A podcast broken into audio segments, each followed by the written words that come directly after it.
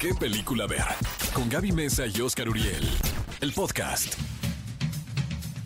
Cinefilos, bienvenidos a ¿Qué película ver? Un programa de Cinépolis por XFM 104.9. Estamos felices de que nos acompañen porque tenemos preparado un súper programa para ustedes. Vamos a platicarles cuáles son los estrenos bien interesantes. Ahora sí que llegan a la cartelera de Cinépolis para que puedan ir a disfrutar el que más se les antoje. Y además tendremos de invitados aquí en la cabina en exclusiva a Billy Robstar y a Liz Diepa que nos van a platicar de la nueva cinta de terror mexicana que van a poder ustedes ver llamada Juega conmigo. Y como siempre, aquí está Oscar Uriel en Mi la querida cabina. Gaby Mesa con Z, un placer amigos estar este sábado 13 de marzo con ustedes. Hoy es cumpleaños de mi querido Ponchito Dosal, 36 años. Tiene cara de babyface, Poncho, pero ya está correteado, 36. A ver, viene tu imitación de Yuya que cumple 28. No, yo no Ándale, ándale. Te salió mejor a ti. Gaby. 28, ¿qué? Cumplo Oigan, 28 años. no, la verdad es que yo también soy un poquito de, de los generación dinosaurio de YouTube. Voy a cumplir 10 años en YouTube, que sí es mucho, la verdad. Pero Yuya, ¿cuántos lleva? Como 11.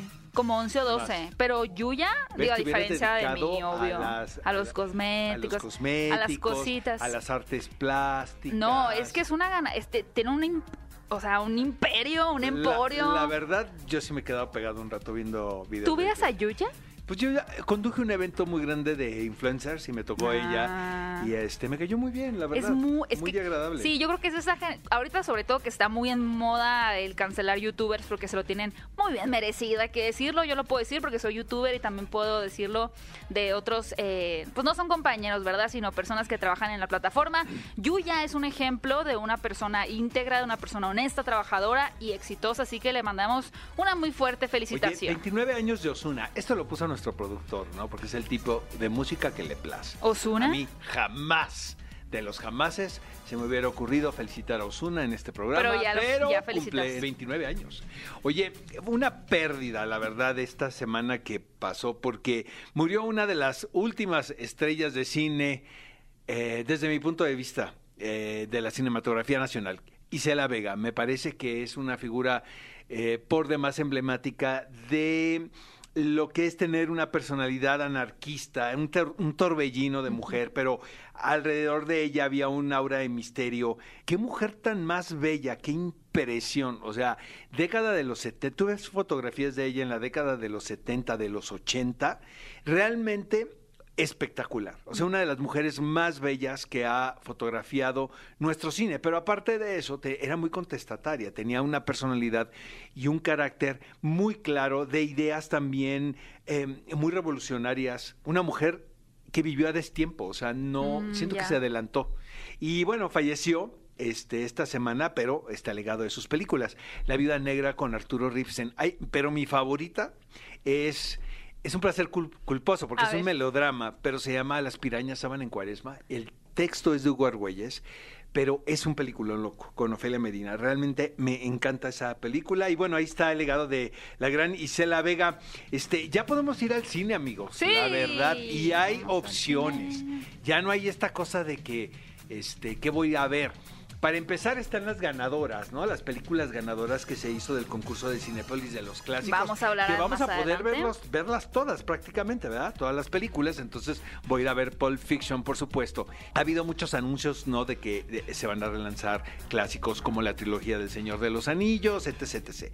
Pero también tenemos estrenos esta semana y de, de eso les vamos a comentar. Yo la verdad quiero ir al cine para comerme mis palomitas sabor favorito, que tú, Gaby Mesa con Z, ya sabes. A ver, ¿cuál es mi Pues todas sabor? que te he tenido que pagar ya me las aprendí. Es que nunca llevo cambio, amigos, al cine. No, ya sabes, Oscar es cuando el típico de yo voy a ir sentándome, tú ve y Tú- compra las palomitas. ¿Qué te ¿no? parece si yo, el típico, ¿no? ¿Qué Típico. te parece si yo aparto los lugares que nos gustan y tú vas Que y aparte ya no se tienen ni que apartar porque Exacto, ya los compraste en la aplicación. Pero dices, tú te quedas, haces fila y luego yo me meto al baño, Sí. me tardo, entonces ya tú pagas todo lo que consumimos. ¿Tu sabor favorito es mitad light Mitad, Mitad light y mitad caramelo. Ah, Culpa no grandes, culpa, culpa. ¿eh? Así como tú funcionas en la vida, ¿no? Dañito, reparación. Exacto. Dañito, Un reparación. día malo, un día, bueno, un día, ma- malo, un día bueno. Oigan, también queremos compartirles los resultados de la encuesta de la semana pasada. Gané. Mira, hoy es tu día bueno. Ajá, sí, ganadora, ganadora. Va- Vamos a ver, eh, la encuesta iba sobre quiénes eran sus heroínas favoritas en el cine, en el cine actual. Las opciones eran Mila Jovovich, Jennifer Lawrence, Gal Gadot y la gran ganadora fue Scarlett Johansson con 48.9%. Y lo dudé. Debo de confesar que dudé mi elección, pero finalmente sí me fui por Scarlett Johansson. Es que yo creo que es consentida. Es que ella como Black Widow, wow, wow, wow, wow, wow, wow. ¿Qué película ver? El podcast. Estamos de regreso en ¿Qué película ver? Un programa de Cinépolis y antes de platicarles todas las noticias impactantes que tuvimos esta semana, cómo reaccionó la gente en redes sociales, las controversias y demás, déjenme platicarles que tenemos pases dobles ¿eh? para que vayan acompañados para la función especial de El Protector. La verdad es que este es un regalo increíble para que puedan ir a ver al cine esta película antes que nadie. Van a ser los primeros en verla. Y ya saben que esta película está protagonizada por Liam Neeson y que además tiene garantía Cinépolis. Es decir, se la van a pasar Y ya la vimos, pero no podemos comentar Ga- nada hasta no, la pues, próxima semana. Pero te la pasas también increíble. Ya la vimos, exactamente. Exacto. Bueno, para ganarse un pase doble en Cinépolis Universidad, el próximo miércoles 17 a las 7 de la noche, tienes que ser de los primeros 10 en comentar el nombre de otra película en la que hayamos visto a Liam Neeson. Pues si no tiene, si no tiene si no, películas de va a estar difícil, ¿no? Van a tener que escarbar y escarbar. exacto. Oigan, también tienen que arrobar a Cinépolis y utilizar el hashtag qué película. A ver, y ya para terminar, se las pusimos bien fácil, ¿eh?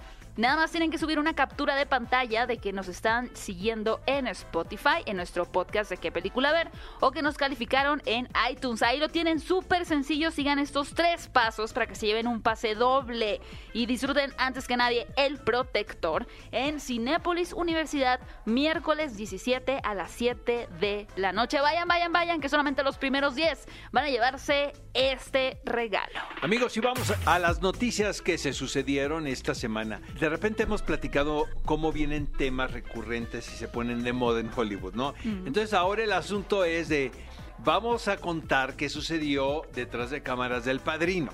¿no? Que obviamente pues es una de las películas clásicas de la historia del cine, pero ahora se están preparando dos proyectos sobre cómo se realizó El Padrino, que pues es es un rodaje que está lleno de eh, leyendas urbanas, de qué sucedió, la cuestión del poder. Eh, fue un momento muy particular en Hollywood donde los grandes estudios le permitieron y le dieron la oportunidad a jóvenes directores con ideas nuevas que llegaran a romper el establishment, ¿no? Con el que estaba acostumbrado a laborar, laborarse en Hollywood, que era finalmente el fin de la época de oro de Hollywood, de las grandes estrellas, de contratar a estas figuras con contratos de exclusividad de muchos años y crearles una imagen, ¿no? Ok. Eh, finalmente esto ya pertenece a otro momento en la historia donde el público no compraba mu- mucho ya esa fantasía que había vendido Hollywood posguerra, podemos decir. Estamos hablando aquí de finales de los 60, principios de los 70. Entonces viene esta generación donde es Francis Ford Coppola, Steven Spielberg, eh, Peter Bogdanovich, eh, que eran realmente estudiantes de cine eh, con otra academia, con otra educación, y aquí eh, los grandes estudios decidieron apostar en ellos y poderles dar mucho dinero para hacer su sueño realidad. Fina- Finalmente, Francis Ford Coppola es el responsable de Apocalipsis Ahora, una película muy complicada de realizar. Pero El Padrino eh, ahora va a ser eh, un serial de plataforma y hay una película que se está preparando donde el protagonista va a ser Oscar Isaac, quien va a interpretar a Francis Ford Coppola. Y luego...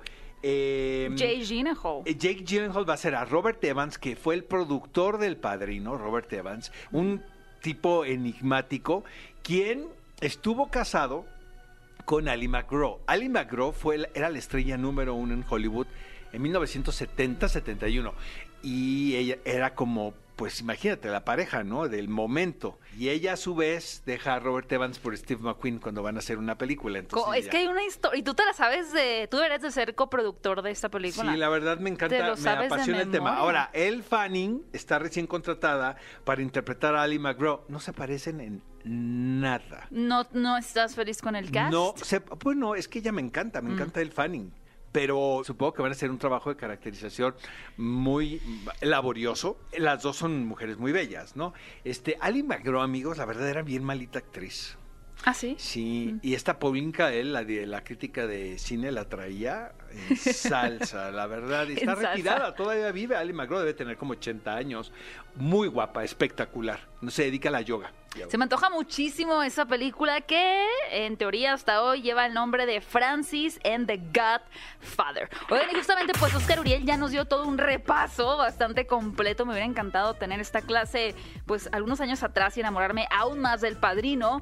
Pero justo menciona que dentro de esta generación que, que formaban parte, por ejemplo, Francis Ford Coppola, también se encontraba el señor Steven Spielberg.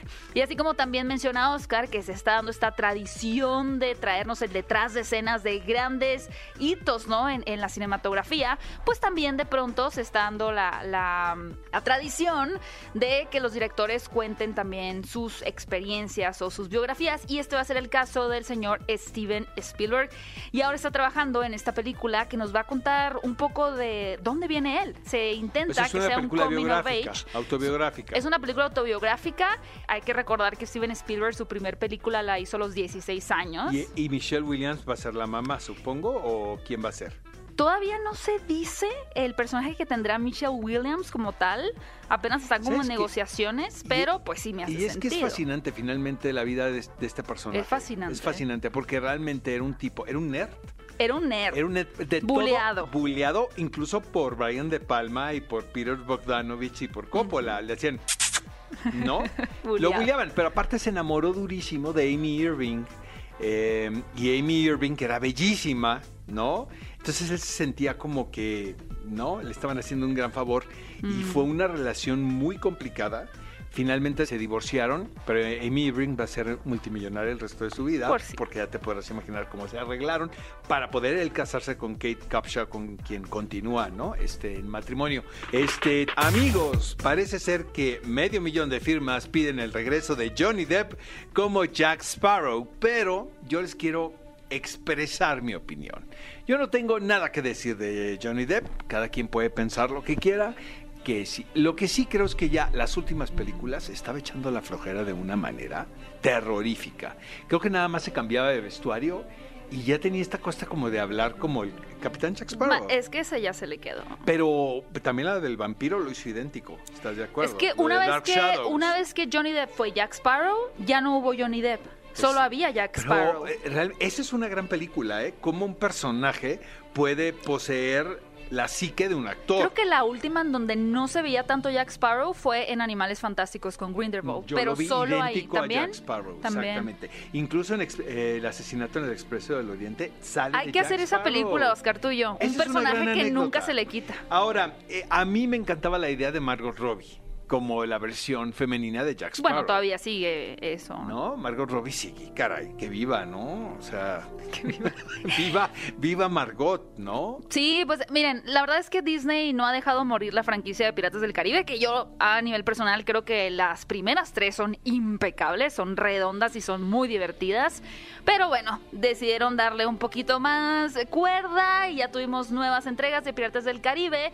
Y justamente ahora que se está planeando una nueva película con Margot Robbie, pues con todo el tema de que si Johnny Depp ya no va a estar en tal si franquicia o en tal aquí, otra que si cancelado allá. que sea juicio, que sea la cárcel, etcétera, pues los fanáticos dijeron, a ver, nosotros queremos la película de Piratas del Caribe, pero si no está Johnny Depp, no queremos nada. Amigos, bienvenidos a nuestra sección semanal a cargo de Gaby Mesa con Z, nuestra sección de Space Jam. ¿Por qué piensas que tengo una fijación con es ¿Qué sí te pasó tengo, cuando ¿eh? viste Space Jam la primera? Algo. Algo me tuvo que ¿Lo, pasar. lo has dicho en terapia? ¿Lo has comentado? No, no, pero me Es que, parece amigos, una ¿saben joya. por qué es la pregunta? Que cada vez que a Gaby le toca el guion de qué película ver, invariablemente va a aparecer una noticia de Space Jam, cosa que a mí la verdad, bueno, ni la primera me gusta. Uf, me parece una obra maestra de la cinematografía, Space Jam. Pero a ver, ¿qué pasa Mira, que ahorita? si está mala la película, Gaby. No, hombre, voy a se ve- Con los ¿ya viste a Bugs Bunny? Para cambiar de compañera. Bueno, en pero este ya, ¿ya programa. viste cómo se ve Box Bunny? O sea, se ve hermoso el conejo.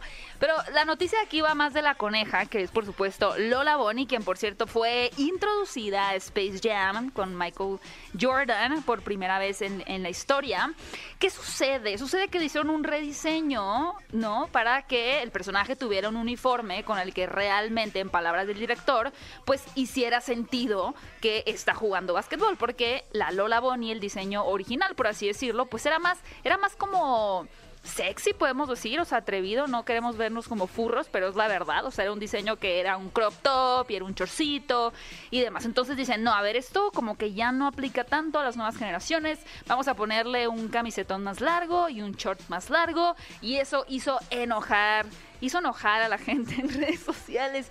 Y a mí me da muchísima risa, la verdad, porque creo que el argumento del director hace mucho sentido, ¿no? No se trata de, traer a este personaje nada más para ser provocativo, pero también, y eso yo creo que podríamos, y, me gustaría invitar más adelante a alguien a un debate para nuestro podcast de qué película ver, podríamos hablar un poquito de qué tanto el que este personaje, por ejemplo, que es Lola Bonnie, ya no sea, bueno, no se exhiba tanto su cuerpo de coneja, nos está regresando un poquito a este tema eh, de ya no tener a personajes femeninos tan expuestos físicamente, ¿no? No sé, creo que, que puede dar un buen debate, pero en el tema ahorita de, de las redes sociales y la controversia, amigos, relájense mucho, es una coneja, es un uniforme de básquetbol en un mundo ficticio de dibujos animados jugando básquetbol con LeBron James. Entonces, esa es la nota de hoy, esperen más notas de Space Jam próximamente. A ver, nada más de cine mexicano, dos notas así como super flash. Ya saben que está rodando Alejandro González. Yo no sabía hasta que escribí Bueno, el desde, la- desde el año pasado. Ay. O sea, y el Pero agua ¿qué tal de moja, Space Jam? Gaby. De, y el agua- ¿Qué quieres un scoop? Pero ¿qué tal? ¿Quieres un scoop así? ¿Quieres un ¿Quieres scoop algo Space nuevo? Jam? ¿Quieres que- Space Jam. Este, la película del negro Iñárritu es des- del año pasado. O sea, los agarró la pandemia y eh, pararon el rodaje que fue en octubre, noviembre y dijo Alejandro va a retomar en febrero. Obviamente apenas acaban de hacer el anuncio oficial o ellos permitieron que la información este, saliera del set, pero la película ya va avanzada. El protagonista es Daniel Jiménez Cacho. Tengo entendido, eso sí, no, eso es como leyenda urbana, que es de época, es de la década de los 70 y, e- y tiene que ver el ambiente político y del medio del espectáculo que para nada están involucrados, ¿eh? en lo más mínimo. No, no, no, tienen ¿qué tiene que ver? Nada por que ver. Creo que está Luz María Cetina también, está, bueno, hay- tiene un elenco como muy particular. Y Yalitza Aparicio regresa también a los sets cinematográficos. Esta sí me tomó por sorpresa, fíjate, esta sí yo no, yo no esperaba. Yalitza, a Yalitza le hicieron una oferta de estar en la película de Michelle Franco. Eh, Un nuevo Un orden. nuevo orden, exactamente. Eh, pero se tardó y parece ser que acepta regresar bajo las órdenes de Luis Mandoki, que es un director pues bastante probado, ¿no? Tiene algunos éxitos en su filmografía, pero también es una película de terror, ¿no? De, de género, parece ser. Mm, parece ser. Qué emoción. No estás muy enterada, No ¿verdad, estoy- Gaby? ¿Qué película ver? El podcast. Esto es ¿Qué película ver? Un programa de Cinepolis por XFM 104.9. Vamos a empezar con los estrenos de la semana, pero antes, amigos, a todos los chilangos que amorosamente nos escuchan todos los sábados a las 10 de la mañana Gracias. por XFM, gracias.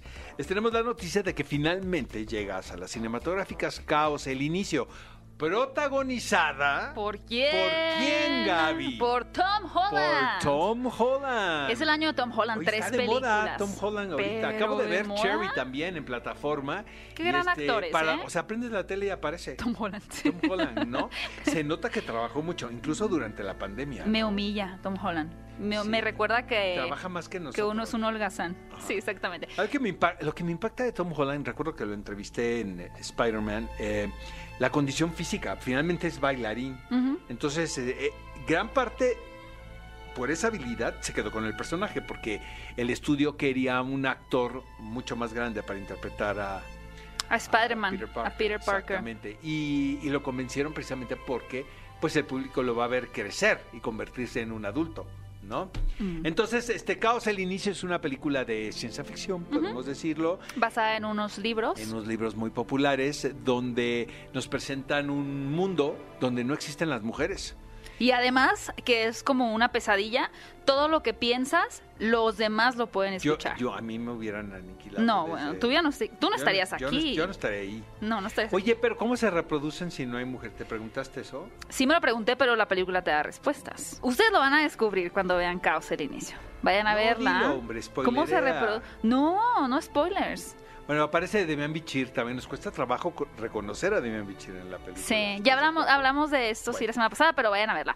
Oigan, y tenemos un estreno de terror mexicano para todos los fanáticos del horror. Este título es Juega conmigo, dirigido por Adrián García Boclía, ¿no? ¿Qué sucede aquí? Resulta que un par de niños se quedan solos en casa con su niñera. Y bueno, eso ya está, eso ya está creepy, ¿no? O sea, siempre que, que hay un ambiente de niños solos, ahí la pobre niñera teniendo que estar cuidando de ellos, es bastante terrorífico. Pero además de eso, hay Por un eso ingrediente. no tenemos hijos ni Gaby ni yo. Pues no. Y no, sí. no, no pensamos Las películas de terror, plazo. yo, yo aprendí de las es que te películas de despiertas, terror. vas a la cocina y, se- y ves un niño ahí parado. y te dice, ¿me das O de tu comida? O sea, no, no. No, no te doy. Pero bueno, aquí sí se aventuraron. El problema es que va a aparecer un espíritu, un ente, o ustedes lo van a descubrir de quién se trata realmente llamado Mormo, quien quiere jugar, quiere jugar, pero de verdad quiere jugar para siempre. Y eso es una verdadera pesadilla. Es una propuesta interesante para todos los amantes del terror y ya pueden disfrutarla en la cartelera de Cinépolis.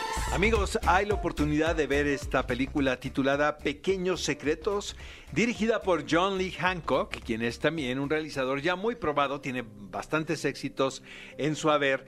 Y lo que pasa con esta película es que es un thriller policiaco. Probablemente con uno de los elencos más atractivos que hemos visto en los últimos meses, ¿no? Ya sea en plataformas o en pantalla grande.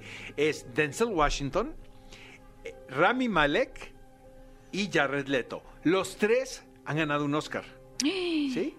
Es un es cierto. Exacto. no, pues como- así costó esto la está película. como para trivia.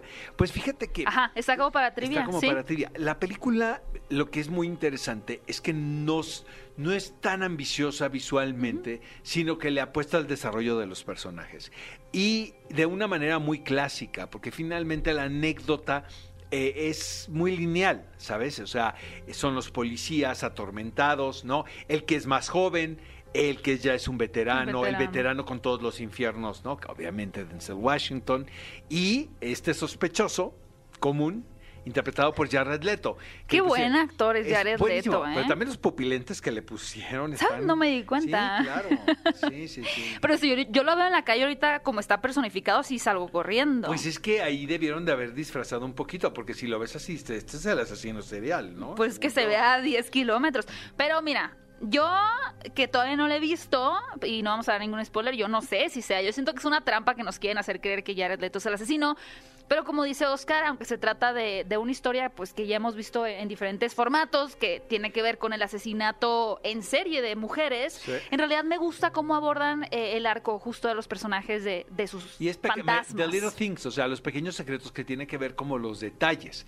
Y en un momento el personaje que interpreta Denzel Washington dice, eh, la solución está, Está en los pequeños detalles. en los pequeños Sabiduría detalles. pura, ¿eh? O sea, yo lo apunté. Oigan amigos, Pinocho de Mateo Garrone finalmente llega a la pantalla grande. Eh, qué gozada de película. Eh, es un cuento, yo te lo he dicho, que de mis favoritos. eh, se ha hecho muchísimas veces, pero lo que lo que apuesta Garrone es hacerlo también a la vieja usanza. O sea, en lugar de utilizar eh, diseño digital en el muñeco, por ejemplo, que es como lo más obvio, contrata a un niño para interpretar a Pinocho. Y un niño muy talentoso. Entonces, siento que es también como una versión muy terrenal, muy carnal de un cuento fantástico. Eh, antes, cuando el diseño digital no estaba tan desarrollado, creo que los directores le echaban un poquito más de cabeza a cómo transformar estos Claro. cuentos fantásticos y llevarlos a la, a la realidad. Y es esta película tiene ese elemento que también tiene que ver con, con el, con el neorrealismo italiano. Finalmente es el bagaje. Eh, vamos a tener una entrevista exclusiva con Mateo Garrone. De verdad, no se la pierdan. Platicamos con él y, y me cuenta que es una película que él se imaginó cuando tenía seis años de edad. De hecho, eh, me enseñó eh, un storyboard que hizo cuando él tenía esa edad.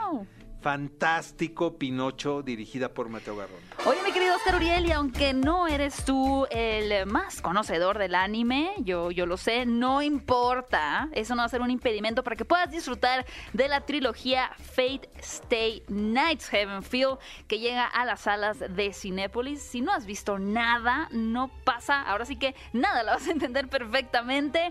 Que les cuento de qué va para los amantes de, de las historias diferentes. Aquí tenemos un mundo llamado Fate, donde hay magos, los cuales invocan a espíritus heroicos del presente, pasado y futuro, como el rey Arturo, Iskander, eh, Hércules, Aquiles. Lancelot, etc. Son siete, para ser exactos. Y bueno, a estos se les conoce como Servants y a los magos como Master. Y en esta película se van a enfrascar en una batalla por conseguir un objeto mágico. Quien sea eh, amante de los personajes eh, clásicos de la literatura, de estos personajes misteriosos que no sabemos de pronto qué tan reales eh, o terrenales eran sus poderes o qué tanto tenían que ver con temas más espirituales o sobrenaturales, van a amar esta trilogía que ya pueden disfrutar en Cinépolis. Y bueno, como un dato curioso, les cuento que la franquicia de Fate es una de las más prolíficas en la actualidad de Japón. Tiene videojuegos, películas y varios spin-offs de la serie original. Por algo será, por algo será. Así que les recomiendo que le den una oportunidad. Amigos, lo prometido es deuda. Tenemos aquí los clásicos, los reestrenos que a partir del jueves pasado se están proyectando en todos los cines Cinépolis. Son Tiempos Violentos, que es la que yo quiero ir a ver, Pulp Fiction, Taxi Driver. ¿Qué tal la experiencia de ver Wow. Taxi Driver en pantalla grande? ¿Sabes que nunca lo he visto en pantalla grande? Pues no, ni yo. Sí, es una película que he visto Ni mucho tiempos violentos tampoco. Este, Ninguna de estas la he visto en pantalla sí, grande. es ¿no? más. Vaselina no, esa sí la puedo ver en, en- en pantalla grande. Karate Kid la vi en el cine. Rocky no la vi, pero la voy a ver ahora y Volver al Futuro. Yo no he visto ninguna de estas películas en pantalla grande. Gracias, gracias Cinépolis por la oportunidad de hacerlo. Y bueno, ustedes tampoco dejen pasar esta oportunidad. Chequen su cartelera para que de verdad no dejen de revivir estos clásicos. ¿Qué película ver? El podcast. Los protagonistas, sus creadores. De la pantalla grande a tu radio. La entrevista en ¿Qué película ver? de Cinépolis en Exa FM. Amigos de ¿Qué película ver? En esta ocasión nos... Bueno, qué lujo de invitados, mi querida Gaby Mesa Conceta, porque está el Uber Producer de México, el señor Billy Robsar. Eh, próximamente va a ser... eh, em, eh, gobernador del Estado de México, y luego presidencia, mientras tanto sigue produciendo películas y series de televisión. Bienvenido. Eh, querido Era secreto, era secreto. Todavía no iba a anunciar mi candidatura, No, pero bueno, eh, ya. Aquí ya son está. puras exclusivas, mi querido Billy. Y está con nosotros Liz Diepa, también que eres protagonista de esta película titulada Juega conmigo. Qué título tan más sugestivo, porque estamos hablando de una película de género. Es correcto, ¿ah? Bienvenida. Así es. Bienvenida, Liz. Oye, Billy, a ver, creo que son tres películas, como una especie de trilogía. ¿Cómo se les ocurre esta idea? Digo, sé, sé que eres un tipo muy creativo y muy hiperactivo, pero ¿qué, eh, qué tenía que ver? Eh, ¿La cuestión de los costos o la cuestión del equipo creativo que tenías detrás o que las tres historias se enlazan de alguna manera? Mira, no, no se enlazan las tres historias. En lo, lo que comparten las tres historias es que son tres historias como de alguna manera de voces nuevas en esto que es como el cine comercial, terror. Eh, lo que nos pasó con Kilómetro 31 en su momento, eh, queríamos, en ese entonces queríamos darle como seguimiento. Eh, no le dimos seguimiento en ese momento, pero creemos que es momento de darle seguimiento al terror en México. Y la manera más atractiva eh, para tanto videocine, que nos apoyó muchísimo, como para nosotros también de tratar de hacer un splash más grande, es haciéndolo, haciéndolo en paquete.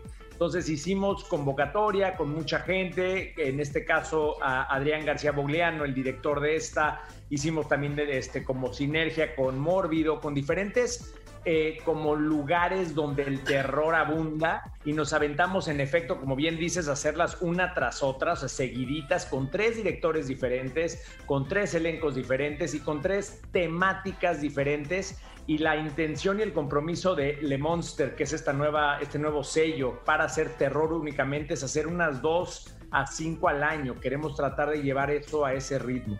Wow. Oye, Liz, a nivel actoral, eh, ¿cómo fue para ti eh, trabajar en este como terreno terrorífico teniendo a, niños como protagonistas también? Fue maravilloso. De hecho, ellos me enseñaron muchísimo a esto de los niños son los mejores que juegan. ¿Quién sabe jugar mejor que los niños, no? Entonces ellos jugaban a la actuación y jugaban que había un monstruo y jugaban a las escondidillas. Pero cuando decían corte, es corte, se acabó la ficción y eran ellos con sus papás, ¿no? Que los llevaban. Eso me ayudó muchísimo a mí, por ejemplo, a que yo iba ¿no? muy concentrada en, en, mi responsabilidad, en mi papel, en, en lo que estaba pasando en la historia. Y de pronto, ya, dicen corte y soy Liz otra vez me ayudó muchísimo a eso. Oigan, y para todas las personas que nos escuchan, esta cinta Juega conmigo, película de terror, y para aquellos que se van a animar a ir a ver la Cinépolis, ¿qué pueden esperar en cuanto al tema, por ejemplo, de efectos especiales, no? Porque de pronto hay películas que se fían o se recargan mucho en el tema de, de los efectos para crear criaturas. En Juega conmigo, ¿qué, ¿qué, puede esperar la audiencia? ¿Efectos prácticos? ¿O no nos pueden revelar tanto? ¿Qué nos pueden contar? No, mira, sí te cuento porque a mí me pasa una cosa, y no sé a, los, a, la gente que los está escuchando, es que cuando ves al monstruo se acabó el miedo. O sea, el miedo, miedo hasta nivel psicológico viene de la falta de información. Entonces, como que el miedo siempre tiene que estar escondido y, y, de esa manera se mantiene vivo. Y lo que trata de lo con lo que juega, valga la redundancia, juega conmigo, es con aquello que jugábamos cuando éramos niños, con las escondidillas, con las traes, con encantados. Y es la historia de un ente que digo, no es un spoiler, pero es un ente que básicamente lo que quiere eternamente es encontrar a niños traviesos, a niños que se portan mal y jugar con ellos una vez que es invocado y jugar con ellos hasta el punto en el que te aburre de ti y te rompe. Eh, y entonces hay esta cosa en donde tienes que jugar con él para poderlo vencer y este es el personaje de Liz que va a tener que aprender eso y va a tener que encontrar la manera de vencer a este ente que, como en todas las historias de terror, sin querer queriendo fue invocado. Oye, Billy, eh, eh, ¿cuál sigue después de esta, de las de terror? Estamos viendo en cuanto a estrenos, pero te cuento las dos siguientes que tenemos. Una se llama El Amarre Ajá. y habla de los amarres que le haces a la gente, a los novios, a los que te Uy, gustan. eso, no, eso es ciencia ficción, no existe. Eso nadie lo hace. Eso no existe. No es ciencia ficción. Nadie, total. nadie. Exacto. Ahora imagínate que amarres a la persona equivocada, de eso un poquito va esa. Y la bueno. siguiente. la historia de mi vida. No, no, no. La, la, la siguiente se llama Animales Humanos Ajá. y es esta, este género dentro del terror se llama Home Invasion, que es donde, donde invaden tu hogar y trata de unos vecinos que entran unos nuevos vecinos a un lugar donde viven y de repente eh, te enteras que unos tienen un perro y otros tienen una hija y de repente hay un conflicto entre la hija y el perro. ¿Qué harías para proteger a los tuyos? Y es un tema muy, muy fuerte con Adriana Lubier, este, que es la protagonista de esa. Y es una película muy, muy divertida si te gusta asustarnos. Oigan, pues se vienen títulos muy interesantes. Por lo pronto, a todos los cinéfilos ya saben que pueden disfrutar en Cinépolis en pantalla grande, porque ya escuchamos de nuestros invitados que va a ser una gran experiencia de la cual no van a poder zafarse si tienen miedo, nada de que pause, nada de que ahorita regreso. Ah, van a tener que, que, prendo la luz. jugar con Mormo, jugar con él hasta que no se puedan deshacer de este espíritu. Pero Billy y Liz, muchísimas gracias por acompañarnos en ¿Qué película ver? Gracias. Gracias. Mucha suerte, Jueguen chicos. No lo, se va a ir a tu casa, ¿eh? Vamos, a, él, si no, vamos a, jugar este fin de semana en las salas cinematográficas. ¿Qué película ver? El podcast. Los protagonistas, sus creadores. De la pantalla grande a tu radio. La entrevista en ¿Qué película ver? de Cinépolis en Exa FM. Estoy con Mateo Garrone, director de Pinocho. Muchísimas gracias por la entrevista. ¿Por qué consideras que es una historia tan atemporal? ¿Por qué el libro ha perdurado durante tanto tiempo? Porque Pinocho habla sobre nosotros, habla sobre este arquetipo del ser humano. Es una historia que siempre ha sido inteligente, ya que habla del pasado, del presente y del futuro. Así que cuando decides realizar una adaptación de Pinocho, eh, estás tomando uno de los más importantes y bellos libros jamás escritos para niños.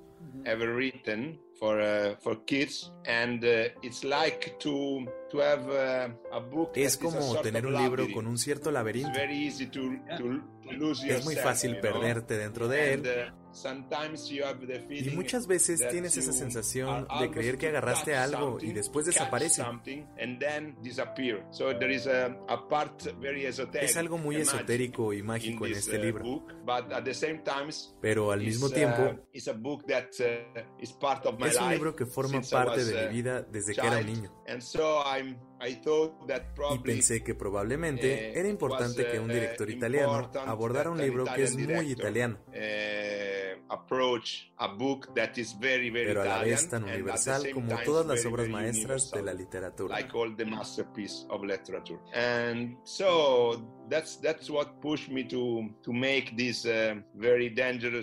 Y eso fue lo que me motivó a enfrentar este reto tan arriesgado y pasar tres años haciendo una gran investigación de las raíces de Pinocho. El libro original, las ilustraciones originales, la primera ilustración de Pinocho hecha por Enrico Mansanti a finales del siglo XIX y todas las imágenes de Italia en esa época. Pinocho habla de gente que se encuentra en la pobreza, um, de agricultores, um, Así que era muy importante hacer notar ese repertorio de imágenes de la Toscana en Italia.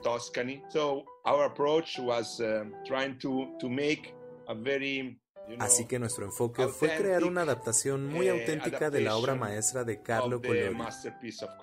Puede haber muchas interpretaciones de esta historia, pero desde tu punto de vista, ¿de qué trata el relato de Pinocho? Primero que nada, y como todos los cuentos de hadas, es una advertencia para los niños para que pongan atención y sean cuidadosos al confiar en personas que hacen promesas de una manera muy fácil.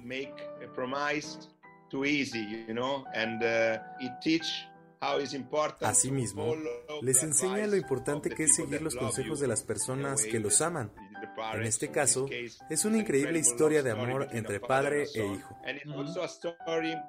Y también nos muestra una historia de redención, porque Pinocho toma una serie de malas decisiones, pero al final, él entiende cuáles son las cosas más importantes, como el amor a su padre, e intenta tratar de redimirse cuidando de él y dedicándole todo su esfuerzo.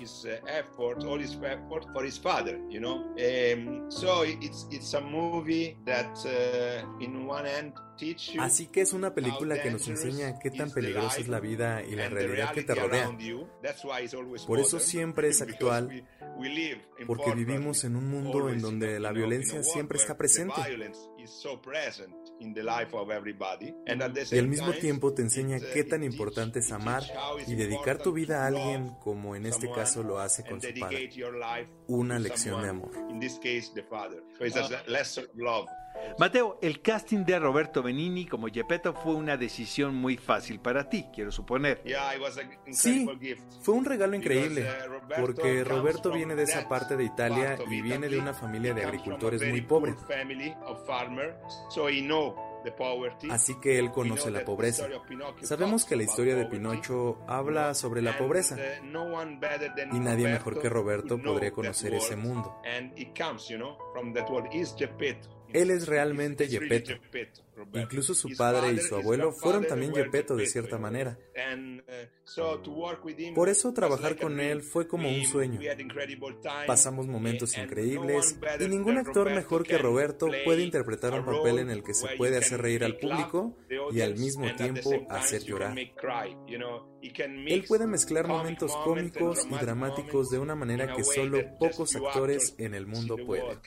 Muchísimas gracias por esta entrevista. Amigos, vayan a ver Pinocho, que ya está en las salas de Cinépolis. ¿Qué película ver? El podcast. Bienvenidos amigos al clásico de la semana. En esta ocasión el título es La voz de la igualdad dirigida por Mimi Leder. Mi querida Gaby Mesa Conceta les va a platicar más de esta anécdota que está basada en la vida de un personaje por demás emblemático en el mundo no nada más de las leyes, sino en el mundo de las reglas sociales, de la equidad de género, este porque realmente esta mujer creo que su lucha sí ha tenido repercusiones muy importantes y muchas de las cosas ganadas laboralmente hablando para las mujeres es gracias a esta, a esta juez. La directora es Mimi Leder. En los 90, amigos, eh, era muy complicado, siempre, sigue siendo muy difícil, pero ver a estas mujeres empoderadas con grandes oportunidades, ¿no? En eh, el cine y la televisión. Eran muy pocas las directoras trabajando en esa época. Y una fotografía que tomó un periodista se convirtió en una de las fotos del año. Nunca se me va a olvidar que era una foto de esta mujer que era Mimi Leder dirigiendo un episodio de ER pero lo que, lo que era muy importante y emblemático de la fotografía es que veías a esta mujer quien había tenido un bebé hacía muy poco tiempo. Ah. Entonces ella estaba cargando al bebé en el set y señalando, ya sabes, al camarógrafo cuál era el tiro que ella quería, pero con una cara de seguridad, de diciendo pues que si no agarras el cuadro que yo quiero, vamos a ver qué pasa. A problemas. Y la cara del niño, o sea, él, ella lo trae en el brazo, ¿no? esta, esta foto la pueden encontrar en línea. Ella trae, viene cargando al bebé y la cara del bebé como, o sea... Relax. Relax en un caos que implica un set de un programa de Me encanta la anécdota. Sí, y luego se medio retiró, supongo que para dedicarse a su familia, pero regresa con esta película. Exactamente, La Voz de la Igualdad, que ya con la anécdota que nos cuenta Oscar Uriel, pues hace muchísimo sentido que la directora haya querido reflejar eh, eh, todo el movimiento, ¿no? Esta pequeña pieza de dominó que avienta la juez Ruth Ginsburg, que va a traer cambios de un clima en el que las mujeres estaban sí luchando ya al lado, y ya hablamos de este personaje también de Gloria Steinem, y aquí digamos que tiene también una especie de crossover con el personaje de Ruth, ¿no? Porque al final están eh, atravesando por una misma época.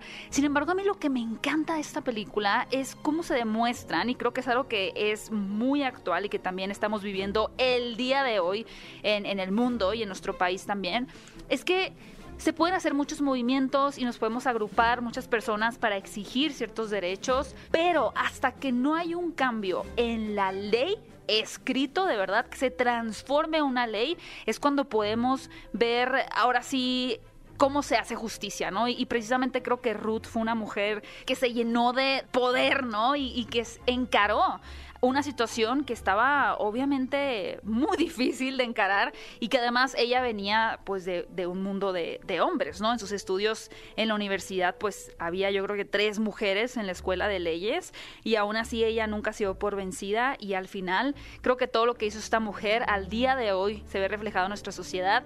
Así que si quieren conocer la biografía de Ruth Ginsburg, quien acaba de fallecer hace muy poco, de hecho tiene un, ahí un cameo en la película, es interpretada por Felicity Jones, y también está como coprotagonista Army Hammer, pero mejor enfoquémonos en Felicity Jones. Vayan a ver esta película en Cinepolis Click. Es muy fácil de ver, es muy sencilla, no es nada pesada. La pueden ver con toda la familia absolutamente. Y se la recomendamos muchísimo, Oscar y yo. Cinéfilos, escucharon el podcast de qué película ver. Esperemos que lo hayan disfrutado muchísimo. Queremos leer siempre sus comentarios en redes sociales. No olviden escribirnos con el hashtag qué película ver. Échese un clavado también en los otros episodios del podcast que tenemos contenido genial diseñado y para y exclusivo diseñado para todos los cinéfilos. Y además no olviden que pueden escucharnos también en vivo todos los sábados 10 de la mañana por XFM 104.9. Así que hay muchísimo contenido para disfrutar, para poder saciar sus almas cinéfilas. Toda la semana. Y también califíquenos en iTunes, denos una bonita calificación, un bonito comentario y compartan este podcast de qué película ver con todos sus amigos, familiares, enemigos, con quienes ustedes quieran. Novias, novios, exes y demás. Ve a Cinépolis y utiliza el hashtag qué película ver. Escúchanos en vivo todos los sábados a las 10 de la mañana en ExaFM 104.9.